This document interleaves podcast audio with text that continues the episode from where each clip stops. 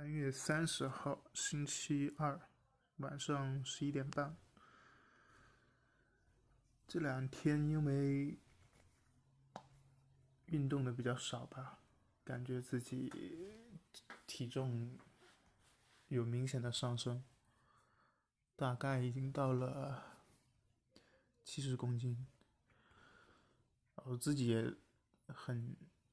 明显的感受到自己这个腹部的赘肉也明显变多了，可能就是因为最近这几个星期没有坚持骑车上下班，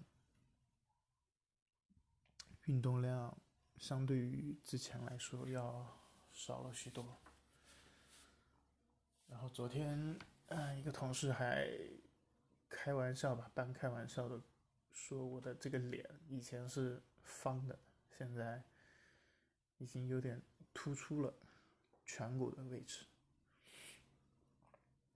哎，然后还问我是不是体重增加了。确实，我自己这两天也有在称体重，确实是有增加的。看来还是得把啊日常的这些。运动做起来，不然呢？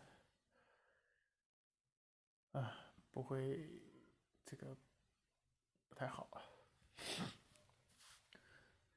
然后再说一个事情是，今天吃饭的时候跟一个一起入职的、待了三四年的同事一起聊天，起因就是因为最近这一周我们需要。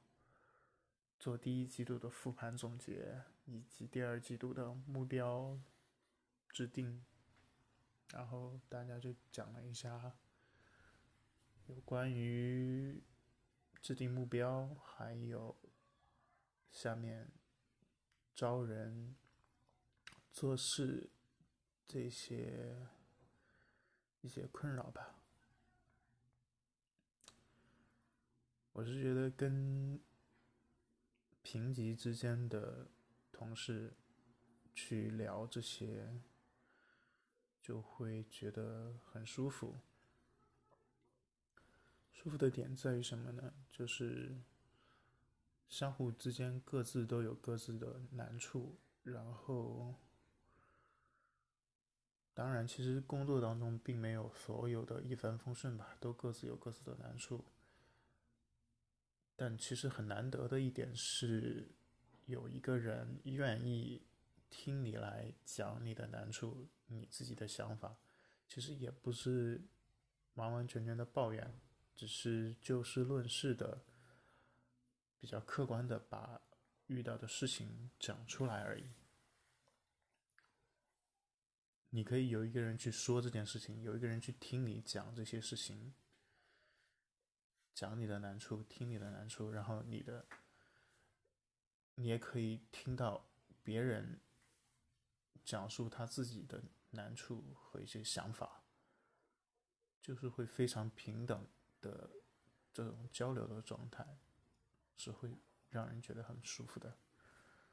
反而跟领导啊或者下级吧之间，就很难有这样子。你来我往这样子的沟通，这种交流，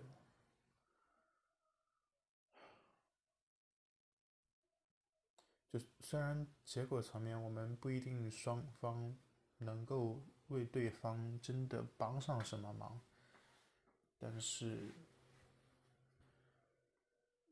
有一个人愿意花时间去听你说，以及你也愿意花时间去。给别人讲，然后有十几二十分钟，不到半个小时，这样子相对深度、客观的去沟通的机会，真的是在职场当中挺少的吧。更多的对于领导讲这些，就会。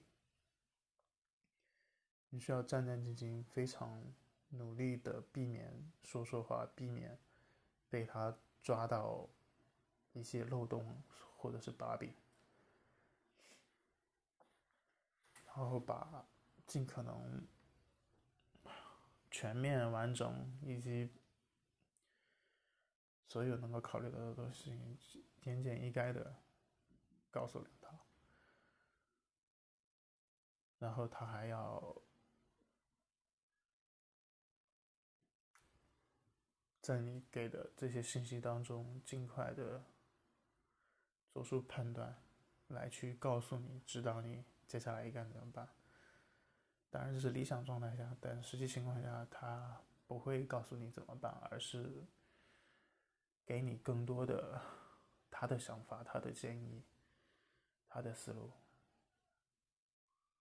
反而到最后不知道该怎么办，然后，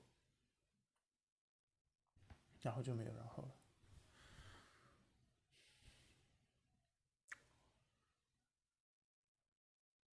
所以这也给我一个启发吧，就是对于，当然对于领导我没有。这个资格去要求他，但是对于